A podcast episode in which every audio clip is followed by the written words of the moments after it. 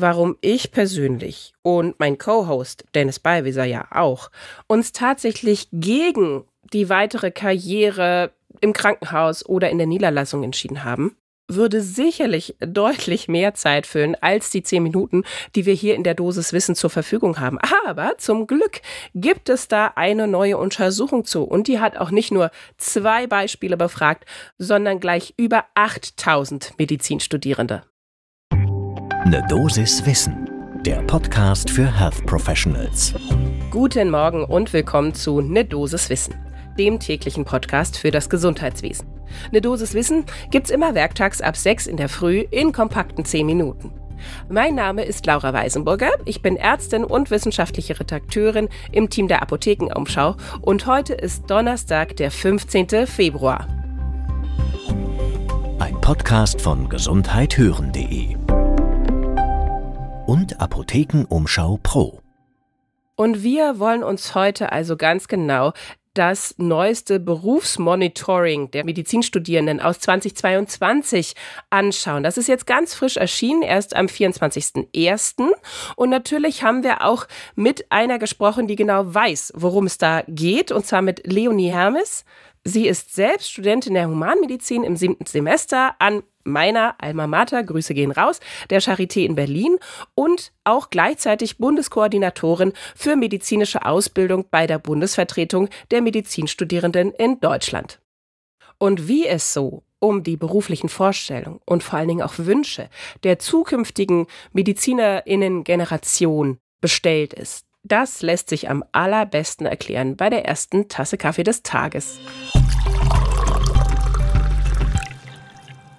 Warum ist das überhaupt sinnvoll, sich das genauer anzuschauen, was die heutigen Studierenden später mal in ihrem Berufsalltag der Medizin sich so wünschen? Naja, Grund liegt eigentlich auf der Hand. Wir werden immer älter, es sind immer mehr Menschen pflegebedürftig oder haben einfach im Alter Versorgungsbedarf. Gleichzeitig Ärztemangel, gar nichts Neues gibt es schon seit längerer Zeit.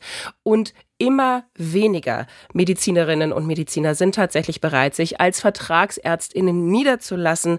Gerade im ländlichen Gebieten, da mangelt es schon seit Jahren und auch nach wie vor noch vor allen Dingen an der Nachfolge für hausärztliche Praxen. Und dazu kommt auch noch, dass das Wachstum der Zahl der Ärztinnen und Ärzte in Deutschland was eigentlich für 2022 erwartet wurde, deutlich hinter diesen Erwartungen zurückblieb.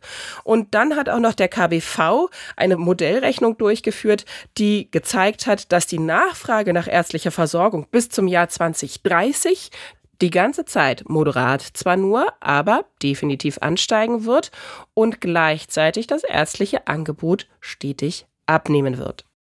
Und da macht es doch Sinn, sich genauer anzuschauen, okay, warum ist das so? Warum springen da so viele ab? Warum gehen viele nicht in die Niederlassung? Fragen wir doch die, die jetzt ganz frisch an den Start kommen, die jetzt gerade Medizin studieren. Und das hat das Berufsmonitoring Medizinstudierende 2022 gemacht. Das ist eine Befragung, die von unterschiedlichen Parteien durchgeführt wurde. Kassenärztliche Bundesvereinigung ist dabei, Medizinischen Fakultätentag, der MFT und auch die Bundesvertretung der Medizinstudierenden in Deutschland und die Universität Trier. Die alle zusammen haben diese Untersuchung im Längsschnittsdesign durchgeführt. Das gibt es sogar schon länger. Alle vier bis fünf Jahre wird das gemacht. Das heißt also, das ist inzwischen auch schon die vierte Befragungswelle, die da gelaufen ist, Mitte 2022. Insgesamt wurden da, habe ich schon angedeutet, über 8000, 8600 insgesamt Medizinstudierende an deutschen Hochschulen befragt. Aus ganz Deutschland kommend war online diese Befragung, klar, einfache Zugangsweise und ganz konkret sollten sie eben Vorstellungen und Wünsche angeben. Wie wollen sie später mal arbeiten?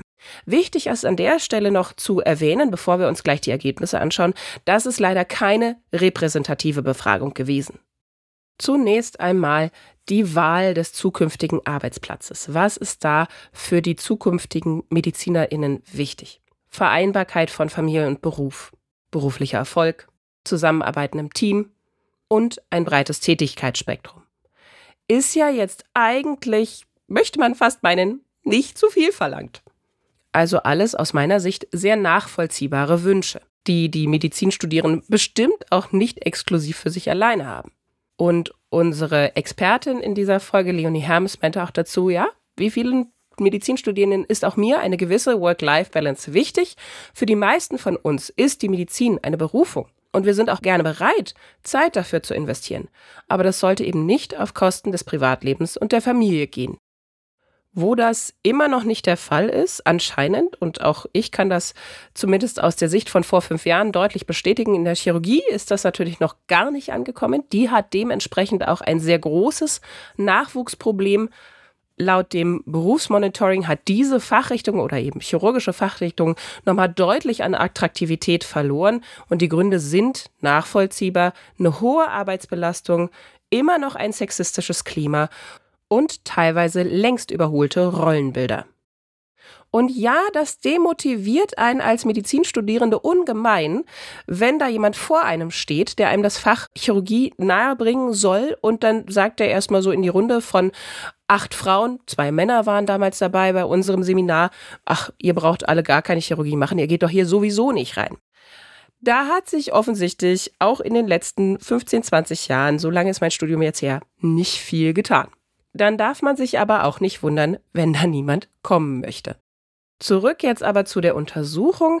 Von der Unterversorgung ist die Allgemeinmedizin besonders betroffen, hatte ich schon gesagt. Die hat aber wieder etwas an Attraktivität gewonnen. Eine große Hemmschwelle dabei ist aber immer noch die Niederlassung. Warum ist das so? Immer noch, und das ist schon seit längerem in der Kritik, geben die Studierenden an, sie bekommen da eine ganz schlechte Vorbereitung nur. Sie wissen gar nicht, was da auf sie zukommt.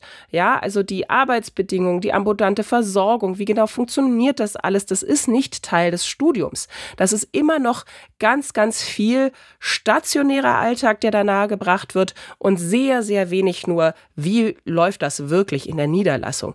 Deshalb befürchten die Studierenden dann eben, Finanzielle Risiken, klar, gibt es mit Sicherheit bei der Niederlassung.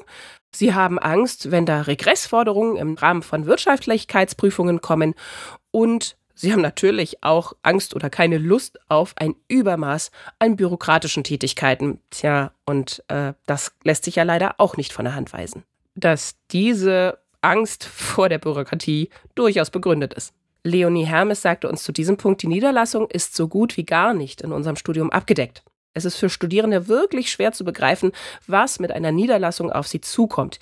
Hier gehören ja ganz viele wirtschaftliche Aspekte dazu. Was hingegen am besten abschneidet, beziehungsweise am beliebtesten ist, ist die Arbeit in einem Angestelltenverhältnis, sprich also im Krankenhaus oder auch in Praxen oder MVZs. Das wird bei den Studierenden als ganz positiv angesehen. Und auch das sagte uns Leonie Hermes, ja, ich selbst würde auch gerne im Krankenhaus arbeiten. Leider werden die Dienste im Krankenhaus, die man leisten muss, nicht entsprechend entlohnt. Und auch die Zahl der Überstunden, die heute im Krankenhaus anfallen, wünsche ich mir nicht. Keiner möchte Ärztinnen oder Ärzte, die 80 Stunden in der Woche arbeiten und damit keine gute Behandlung mehr leisten können. Daher setze ich mich dafür ein, dass sich die aktuelle Arbeitssituation und die Entlohnung in Zukunft verbessern. Das sind also durchaus einige Punkte, die da noch besser angegangen werden können, damit man eben nicht mehr Menschen in andere Teilbereiche verliert, ob das jetzt in die Forschung ist, in die Lehre, in die Wirtschaft. Auch da gibt es ja für Ärztinnen und Ärzte einige Positionen. Schön wäre es doch, wenn diese vielen jungen, sehr gut ausgebildeten Menschen, engagierten Menschen dann auch tatsächlich in die praktische Medizin gehen, wo sie definitiv gebraucht werden. Und wenn wir mit dieser Dosis Wissen all eure Wünsche an einen guten, informativen, kurzen Gesundheitspodcast erfüllt haben, dann dürft ihr das uns wiederum wissen lassen, indem ihr Sterne vergebt. Das geht bei fast jeder Plattform, auf der ihr Podcasts hören könnt.